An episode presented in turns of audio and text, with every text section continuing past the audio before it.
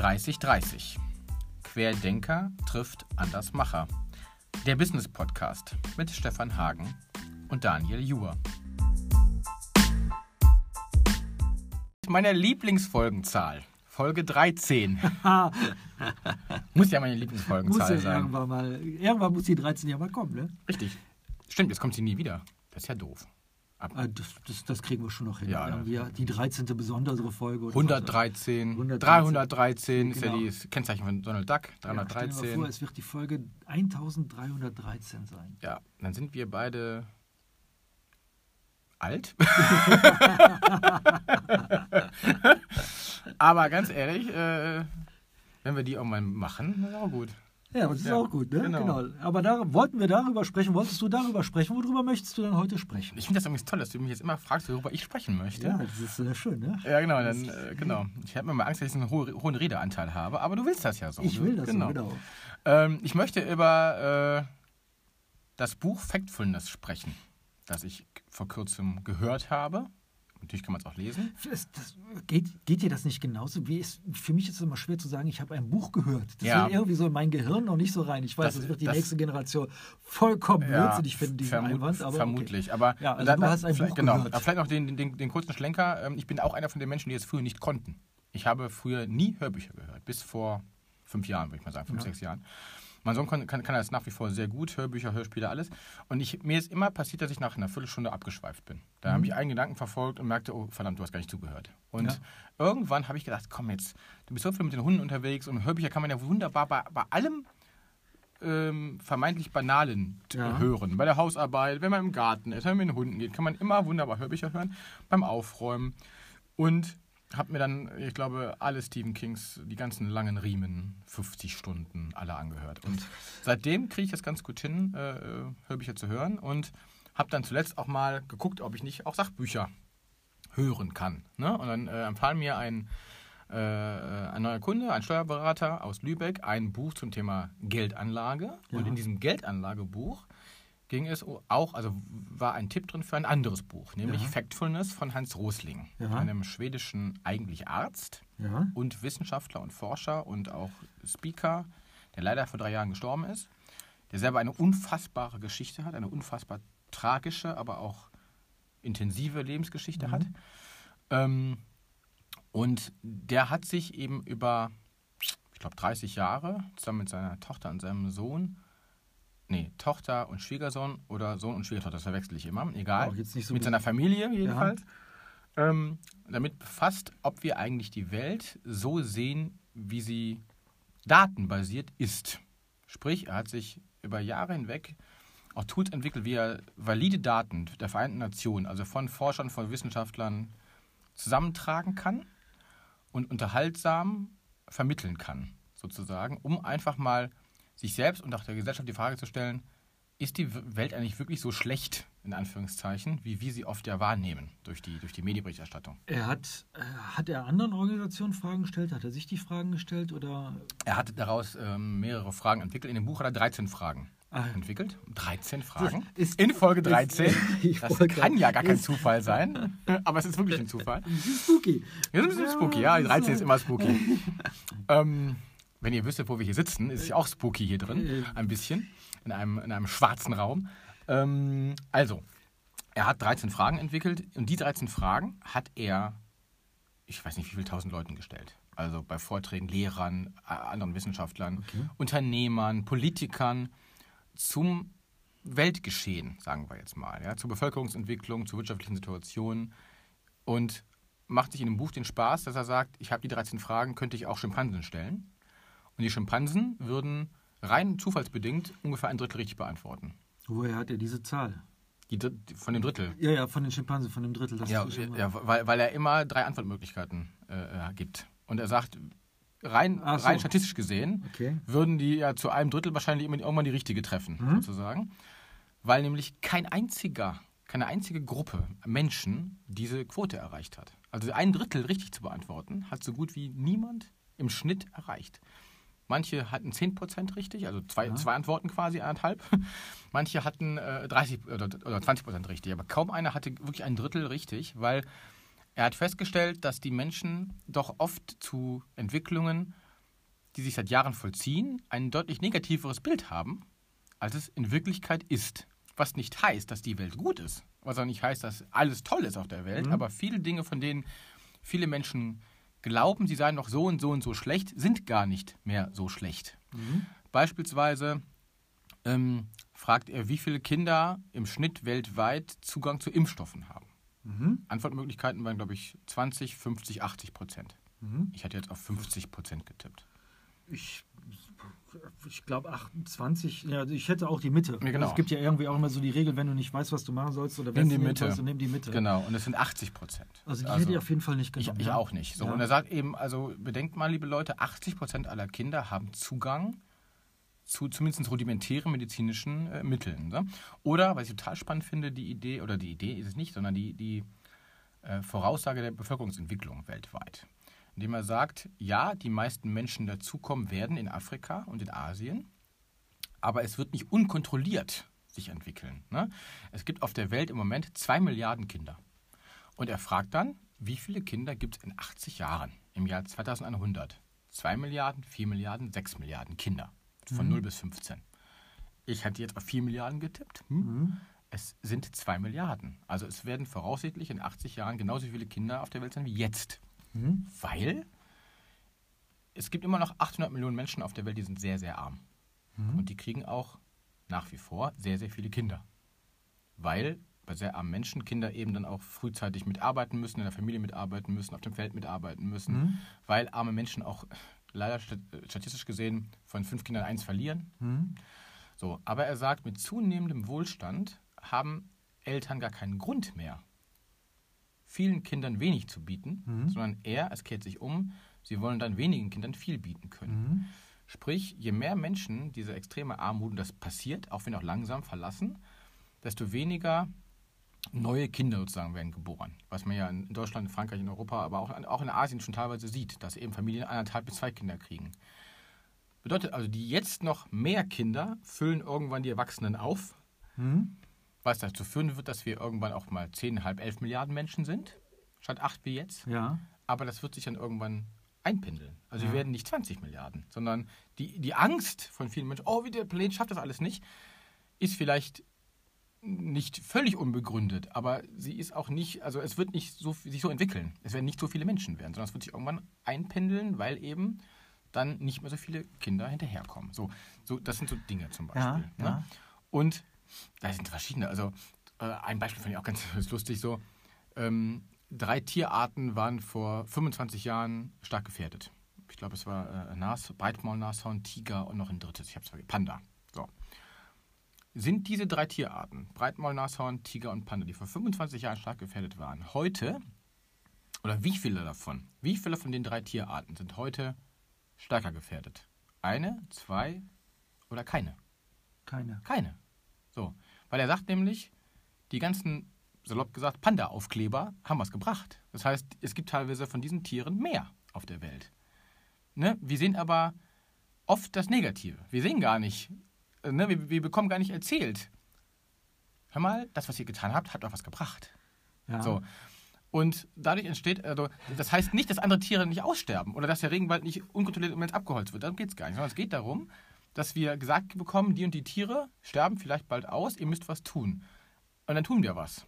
Aber das Ergebnis kriegen wir nicht mitgeteilt. Ja, das erinnert mich gerade, ähm, das, das erinnert mich gerade an eine Diskussion, die ich äh, auch natürlich jetzt in den letzten, letzten Wochen und Monaten mitbekommen habe, ist natürlich auch die Sache in Corona. Ne? Deutschland ist ja bis jetzt ganz gut durchgekommen und jeder sagt, ah, war ja gar nicht so schlimm, Mhm. äh, anstatt mal zu sagen, hey, wir sind deswegen ganz gut durchgekommen, weil wir ja so fahren. haben. Oder äh, letztens sagte mir einmal, äh, ist halt so im Bergischen, und wenn man durch, durch das Bergische fährt, nicht durchs Bergische, auch durch andere Regionen fährt, das Waldsterben, was man sieht. Also es sind ja unfassbar Mhm. Ja. viele Flächen, Ja. die jetzt wirklich abgeholzt werden, Ja. weil der Borkenkäfer drin ist, trocken wird und tralalala. Und dann kam einer an und sagte, ja, das ist jetzt Waldsterben 2.0. Haben sie vor 30 Jahren oder vor einigen Jahren auch schon gesagt, mit dem sauren Wald und der Wald wird aber kaputt. Ist ja auch nicht kaputt gegangen. Und ich ja nur gesagt habe, ja, vielleicht weil damals was gemacht worden ist, ist er nicht kaputt gegangen. Genau. Das- Einerseits finde ich das eben sehr, sehr spannend zu sagen, okay, ähm, wenn wir reagieren, dann können wir auch tatsächlich was verändern. Deswegen bin ich ja auch ein großer Freund davon zu sagen, die Klimakatastrophe oder der Klimawandel ist menschengemacht. Ja. Weil wenn er menschengemacht ist, kann der Mensch es auch wieder rückgängig machen. Mhm. Noch? Noch, Noch jein, vielleicht sind wir schon in einigen Stufen zu spät. Ja. Das lass uns aber eher nicht Ja, so ja. Da können wir mal einen anderen werden, Podcast genau. zu machen. Da habe ich Ja, auch keinen aber grundsätzlich, gelesen. wenn mir jemand gegenübertritt und sagt, ähm, Klimawandel ist nicht vom Menschen gemacht, dann sage ich immer, ja, dann Prost Mahlzeit, weil dann haben wir überhaupt keine Chance mehr. Mhm. Weil dann können wir es auch gar nicht mehr beeinflussen. Also ich bin schon der Meinung, dass er recht hat. Wir sollten vielleicht auch über die Erfolge dessen, was wir tun, Genau. bei der Gefahrenabwehr, Genau, ein bisschen mehr reden. genau. Soll, genau wie, Macht er das denn? Macht, macht er, er, er, er, macht das. Er, sagt, einem Mensch? Mensch die der Welt geht es ja ähm, deutlich besser, als viele glauben. Beziehungsweise, ich finde, äh, da hat er ein schönes Gleichnis für. Stell dir das Kind im Brutkasten vor, die Mhm. Frühgeburt, Mhm. die da vielleicht sechs Wochen liegen muss. Diesem Kind geht es schlecht. Mhm. Es geht ihm aber nach drei Wochen besser als nach der Geburt. Es Mhm. wird langsam, aber sicher, klingt jetzt scheiße, aber hochgepäppelt. Ne? Es Mhm. wird äh, Mhm. fit gemacht sozusagen. Ja, Gott sei Dank. Gott sei Dank, genau. Und er sagt, ein Zustand kann immer noch nicht besonders toll sein. Aber er ist, er hat sich verbessert. Das heißt, wir müssen diese Verbesserung auch mal wahrnehmen. Ne? Oder er sagt, äh, äh, nimm ein, ein, ein Schwellenland und da steht dann äh, Nachrichten, äh, weiß ich nicht, so und so viele Verkehrstote aufgrund von Vespas, sage ich jetzt mal. Ja, Ne? ja. Sagt er so. Das ist, statistisch gesehen, ist das ein, so ein Ausschlag nach oben. Warum? Mhm. Weil dieses Land womöglich vor zehn Jahren so arm war, dass sich niemand eine Vespa leisten konnte. Dann hat dieses Land Fortschritte gemacht. Menschen hatten plötzlich wirtschaftliche kleine, kleine, kleine Erfolge. Und da ist die Vespa schon ein, eine Form von Wohlstand. Mhm. Jetzt gibt es da aber noch keine Straßen. Und noch keine Straßenregelung. Da sind die noch nicht. Was passiert? Leute steigen auf die Vespa, nieten sich um gegenseitig. Du bekommst in den Nachrichten, oh, da sind so viele, oh, wie schlimm. Jein, ja, das ist schlimm. Aber dieses Land hat gerade, macht gerade eine, eine Entwicklung durch. Und es hat gerade die Armut verlassen und die Menschen dürfen, können da Vespa fahren. Der nächste Schritt wird sein, es wird eine Infrastruktur entstehen, es werden Straßen entstehen, es werden Regeln entstehen und dann geht die Statistik da auch wieder runter. Dann geht vielleicht irgendwann, gehen vielleicht die Emissionen hoch, weil Industrie passiert, so und so weiter. Oder auch nicht, weil sie vielleicht schlau genug sind, von vornherein in regenerative Energien zu investieren. Keine Ahnung. Ne? Auf jeden Fall äh, bekommst du halt häufig in den tagesaktuellen Medien natürlich einen Auszug. Du bekommst eine Zahl serviert. Ein sehr drastisches Beispiel, was ich aber unfassbar einleuchtend finde, ist Jahresende, Tagesnachrichten, folgende äh, Schlagzeile oder folgende Botschaft. In diesem Jahr 2015, das ist glaube ich sein Referenzjahr, sind auf der ganzen Welt 4,2 Millionen Kinder gestorben. Ja. Und du denkst, das ist aber schrecklich. Mhm. Das ist auch schrecklich. Und das sagt er auch. 4,2 Millionen Kinder anhand von Krankheiten oder grundsätzlich? Warum auch Grundsätzlich. immer. Warum auch sind immer. gestorben. Mhm. Sie Ja. haben es bis zum Lebensjahr X Ja. nicht geschafft, Mhm. wahrscheinlich einstellig. Dann denkst du, boah, das ist aber furchtbar Große viel. Zahl, ja. Dann sagt er, das ist eine schrecklich hohe Zahl. Im Jahr 2014 waren es 4,4 Millionen. Im Jahr 2012 waren es 4,5 Millionen. In den 50er Jahren waren es 15 Millionen im Vergleich zum damaligen Bevölkerungsstand weltweit. Sprich, wir haben es geschafft, die Kindersterblichkeit um ein viel, viel, viel, viel, vielfaches zu reduzieren. Denn es waren ja mal im Vergleich zu, weiß ich nicht, 4 Milliarden Menschen, ich weiß nicht, wie es Ja. waren, 50er Jahre, Ja, ja. 15 Millionen. Jetzt sind es bei 8 Milliarden Menschen nur noch in Anführungszeichen, immer noch viele, aber im Vergleich nur noch 4 Millionen. Auch wieder das Beispiel, das ist immer noch schlecht, aber es hat sich doch verbessert. Ja. So. Und ich glaube nicht, dass du dann bei einer 30-Sekunden-Meldung diese ganzen Hintergründe bekommst. Das heißt, du bekommst diesen Ausschnitt. Und er sagt, das ist auch gar nicht verwerflich, weil natürlich, ich bin selber Medienmensch, Medien so funktionieren. Medien sprechen nun mal häufig mit negativen Nachrichten bestimmte Instinkte bei Menschen an, weil eben die alte Regel, auch wenn so ein 10.000 Mal durchgenudelt ist, Bad News are Good News, das, das stimmt nun mal einfach. Ja. Und das wird auch einfach prakti- prak- praktiziert.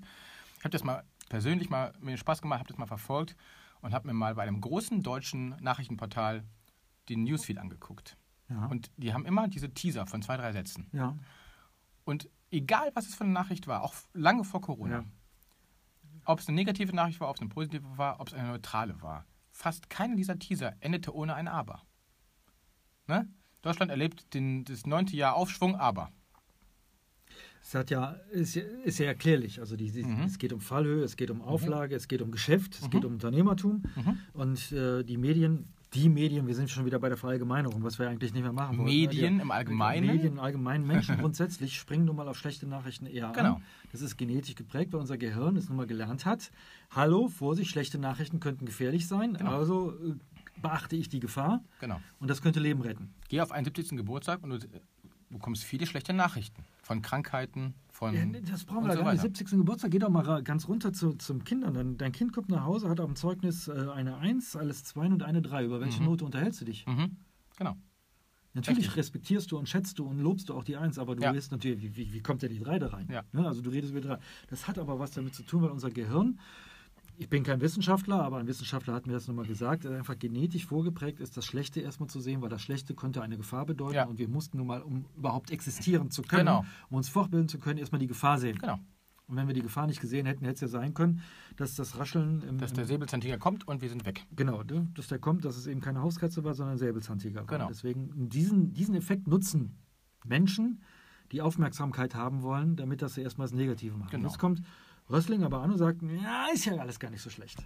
Genau. Er, sagt, er sagt halt, was, das finde ich extrem hilfreich und wertvoll, denn wir alle sind ja, ob Privat oder Unternehmer, wir sind ja alle Menschen, die jeden Tag mittlerweile mit Medien zu tun haben. Aha. Und er sagt, bitte begreift Folgendes. Medien müssen so sein. Der, der Redakteur, der es anders Genau. macht, kriegt von seinem Verleger einen aufs Dach. Ja. Medien müssen überdramatisieren, so funktionieren sie. Das Ja. ist doch gar kein Vorwurf. Das ist doch gar kein, ne? Aber ne, ich zeige auch mit keinem Finger auf irgendwen, sondern Ja.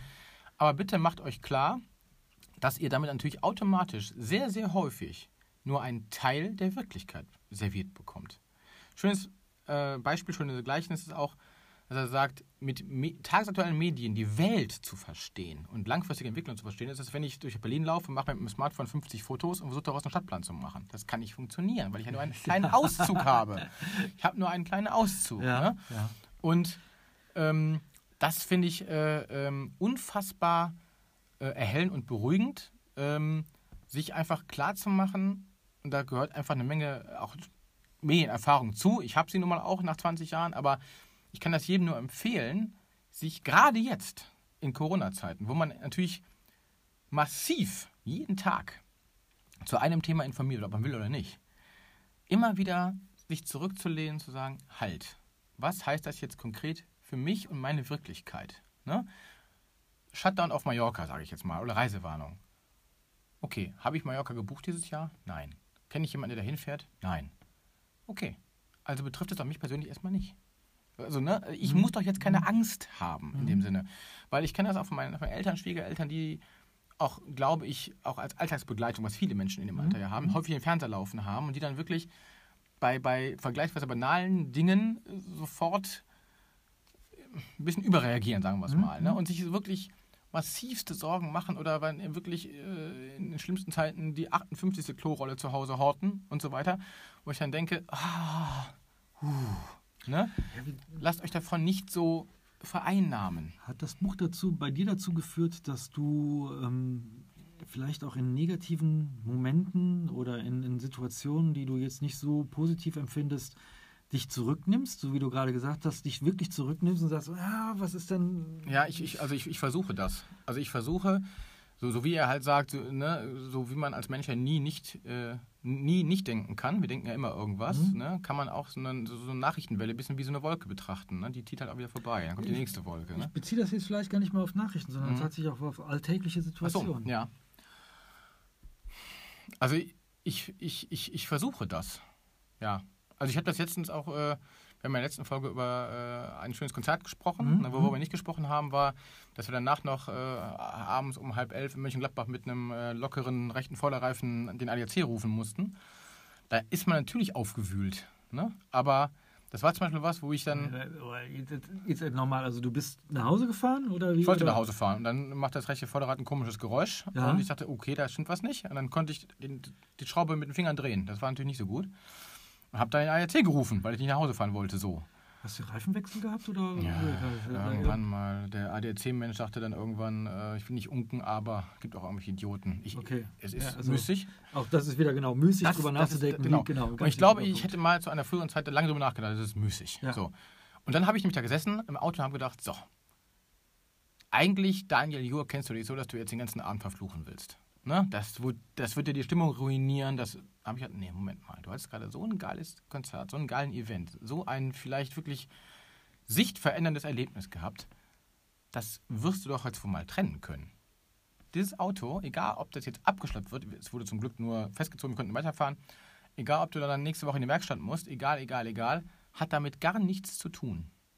So, diese schlechte Nachricht ist jetzt eine schlechte Nachricht und Ende. Mhm. Die hat nichts mit dem restlichen tollen Abend zu tun. Mhm. Und davon lässt du dir jetzt auch diesen Abend nicht versauen. Mhm. Genauso, Mhm. wir jetzt mal die drei auf dem Zeugnis. Mhm. Ich will jetzt nicht sagen, vielleicht ist ja eine 3 in irgendeinem Fach, was nicht so relevant ist wie vielleicht ein Hauptfach, dann springen wir die Lehrer ins Gesicht. Aber äh, nimm eine 3, die vielleicht nicht in Deutsch ist. Oder äh, selbst wenn sie in Deutsch ist, anders. Wir nehmen die 3. So. Das ist für sich genommen eine 3 und diese 3 ruiniert ja gar nichts. Gar nichts. Gar nichts ruiniert die. So.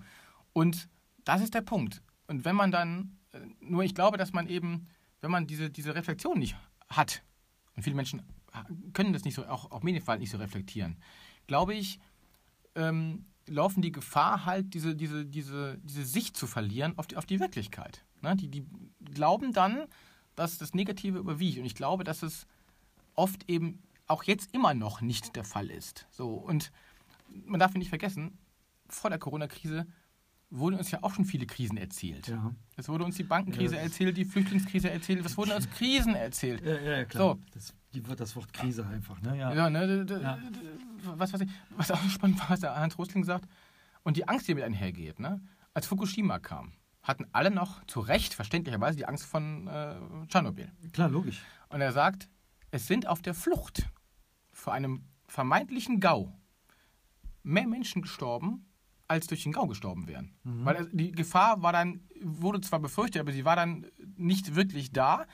Aber auf der Flucht kamen wohl 1500 Menschen ums Leben, aber niemand durch, den, durch, durch, durch, dieses, durch diesen Kernkraftwerk Gau. So.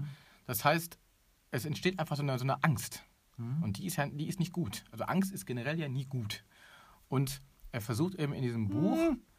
Ja, Da habe ich eine andere Meinung zu. Egal. ja ich, also ich, ich, ich glaube, also ich, ich habe zur Angst schon ein sehr, sehr, sehr negatives äh, Verhältnis. Aber sagen wir mal so, äh, äh, ich persönlich finde, Angst ist halt lähmend. Ne? Ähm, wir haben auch schon mal gesprochen. Lass uns Angst in Respekt verwandeln. Ne? Also genau. so. Ähm, und ich glaube, dass, wenn man sie einfach äh, bewusst macht, und das ist auch, was er auch schön sagt, dann geht es auch gar nicht darum, das jetzt zu tun. Das ist auch sowas. Ne? Äh, endet in diesem Buch sehr ironisch, weil er sagt, so, jetzt haben Sie Fact von uns gehört oder gelesen. Ich fordere Sie auf, sofort umzudenken. Sie müssen jetzt sofort die Welt verändern, Sie müssen sofort rausgehen und sagen, so, ist alles gar nicht so schlimm. Und dann kommt eine Pause und dann kommt, kennen Sie das? Wie versucht wird im Alltag, auch von Verkäufern, von Verkaufenden, ihnen sofort was zu verkaufen, sofort was zu vermitteln, den Druck aufzubauen. Sie müssen jetzt unbedingt sofort was tun. So, da wissen Sie was. Wenn Sie das Buch jetzt weglegen, ist es okay. Wenn Sie es in einem Jahr wieder nochmal lesen, ist es okay. Wenn Sie nichts tun, ist es okay. Aber wenn ich es geschafft habe, Ihr Denken ein bisschen zu verändern und Sie sich einfach mal Gedanken machen, dass es der Welt so und so und so geht und nicht so, wie Ihnen häufig erzählt wird, und Sie Ihren Kindern einfach mal einen kritischen Umgang vermitteln oder auch ich sage jetzt mal, vielleicht äh, die richtigen Medien zukommen lassen. Er sagte, die Zahlen, die ich hier präsentiere, die sind ja auf den Vereinten Nationen Seiten zu sehen, zu lesen. Die sind ja nicht geheim. Ne? Es sind ja alles Statistiken, die sind ja abrufbar. Ui, das ist gut, dass du gerade die Kurve gekriegt hast, weil Ja. ähm, ich, ich überlege gerade, ich jetzt einige Hörer denken hier, glaube ich, ich habe zwar mit einem Querdenker zu tun und Querdenker hat ja momentan auch eine Ja, andere, eine ganz andere, ja genau, also die, die Deppen, die da, Entschuldigung, wollte ich jetzt eigentlich Ja. nicht sagen, die Idioten, aber ähm, das heißt ja eben, auch wenn man Medien hat, sie kritisch zu hinterfragen. Genau. So. Und Genau. das, das finde ich auch richtig und wichtig. Dinge, auch gute Dinge kritisch zu hinterfragen. Genau. Auch andersrum. Ja, natürlich. Ne? Es gibt ja auch Leute, die sagen, hey, das ist das Größte und das Geilste und du bist der Toll und auch da mal hinzugehen Auch und da. zu sagen, Auch da. Moment mal eben kurz sich zurückzulegen, Dinge zu hinterfragen. Finde Genau. ich sehr, sehr wichtig. Du sagtest gerade eben, dass er sich bezieht auf die Daten vom, äh, von der UNO, von Ja, der Weltgesundheitsorganisation, ja, also genau. wirklich valide Daten. Valide Daten. Das ist ja eben das Wichtige, dann, dass es valide Daten sind. Genau. Und dass nicht jeder sich jetzt plötzlich berufen fühlt, auch in der jetzigen Zeit. Wir sind ja keine Bundestrainer mehr, sondern alles nur noch Virologen Ja.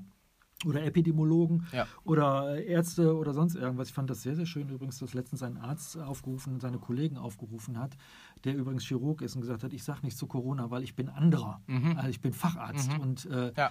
ich glaube nur den Leuten, äh, Denn wenn ich das Ja. nicht tue hätte, dann würde ich ja meine eigene Expertise hintergraben hin oder hinterfragen. Also das ist wichtig, ist, sich auf die Daten auch wirklich zu ziehen. Und was ich so mitgenommen habe jetzt von dem, was du erzählt hast über das Buch äh, Factfulness, vielleicht könnten wir auch mal hier tatsächlich auf dieses Buch hinweisen von Mhm. Hans Rosling oder Ro- Rosling. Rosling. Ja. ähm, hinweisen, ist, dass man einfach mal auch in, in schwierigen Situationen, die wir bewusst jetzt haben, Ja.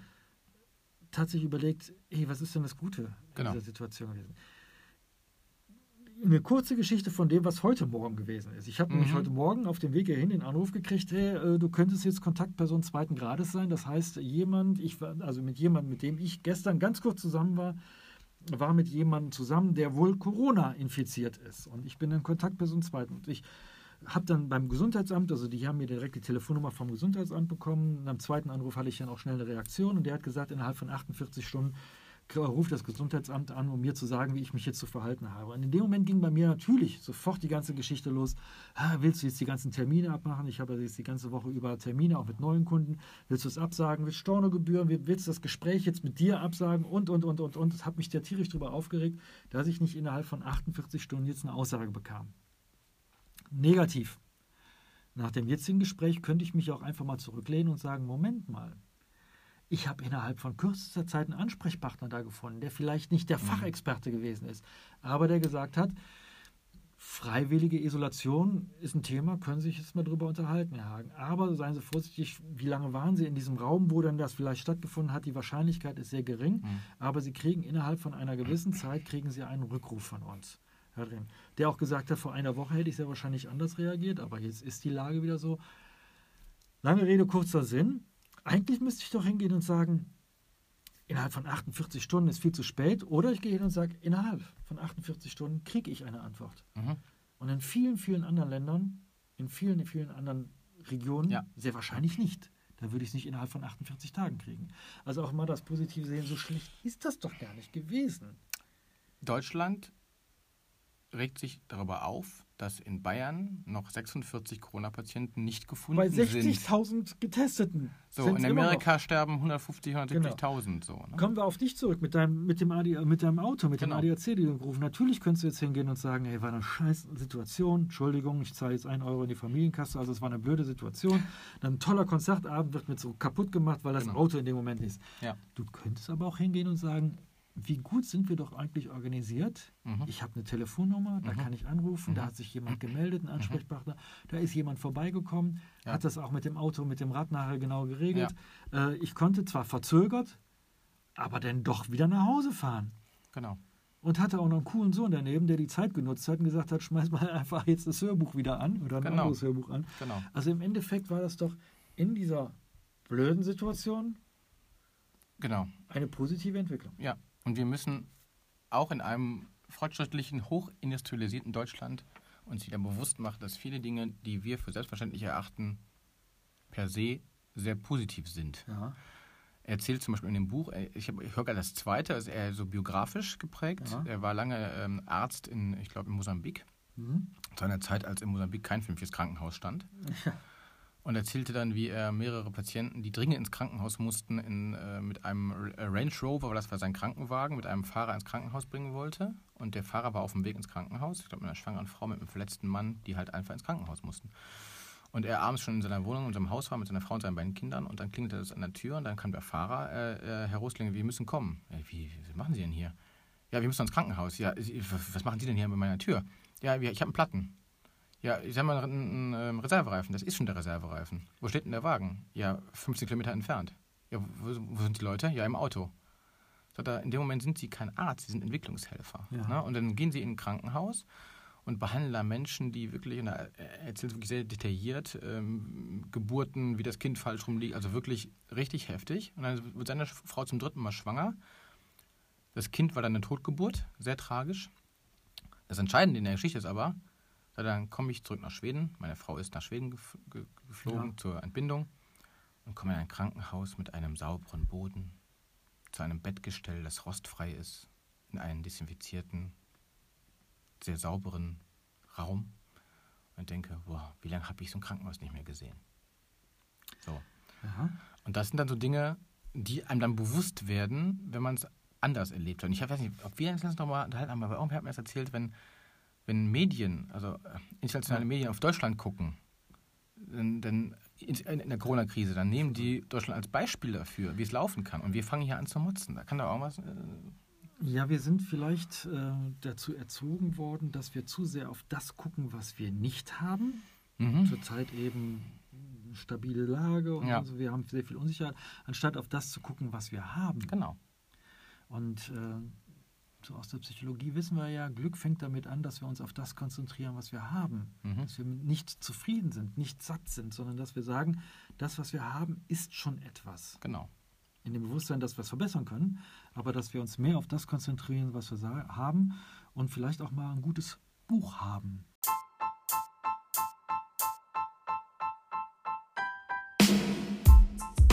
Deswegen nochmal deine Empfehlung. Wie Mhm. heißt das Buch? Factfulness. Von Hans Rosling. als Hörbuch oder Genau. in der örtlichen Buchhandlung zu kaufen. Genau. Ich würde es übrigens sogar, ähm, wenn ich es jetzt nicht schon gehört hätte, vielleicht mache ich es trotzdem empfehlen, es zu kaufen, weil das eines dieser Bücher ist, in dem man dann doch gerne mal einen Zettel, einen Zettel reinklebt. Also machst du das auch. Hörbücher, Ja. gute Hörbücher kauft man anschließend nochmal. Ne? Zum, zum Beispiel, ja. Ja. Oder, oder wenn man das Gefühl hat, also ein Roman und liest einen Roman. Aber Ja. ein, ein, ein Sachbuch, da hast du dann doch das Gefühl, ich müsste mal da mal ein Post-it reinmachen oder ich müsste da mal eine Seite umknicken oder so, um mir das zu merken. Ähm, ja, genau. Also anhören, kaufen. Richtig. Das war's für heute.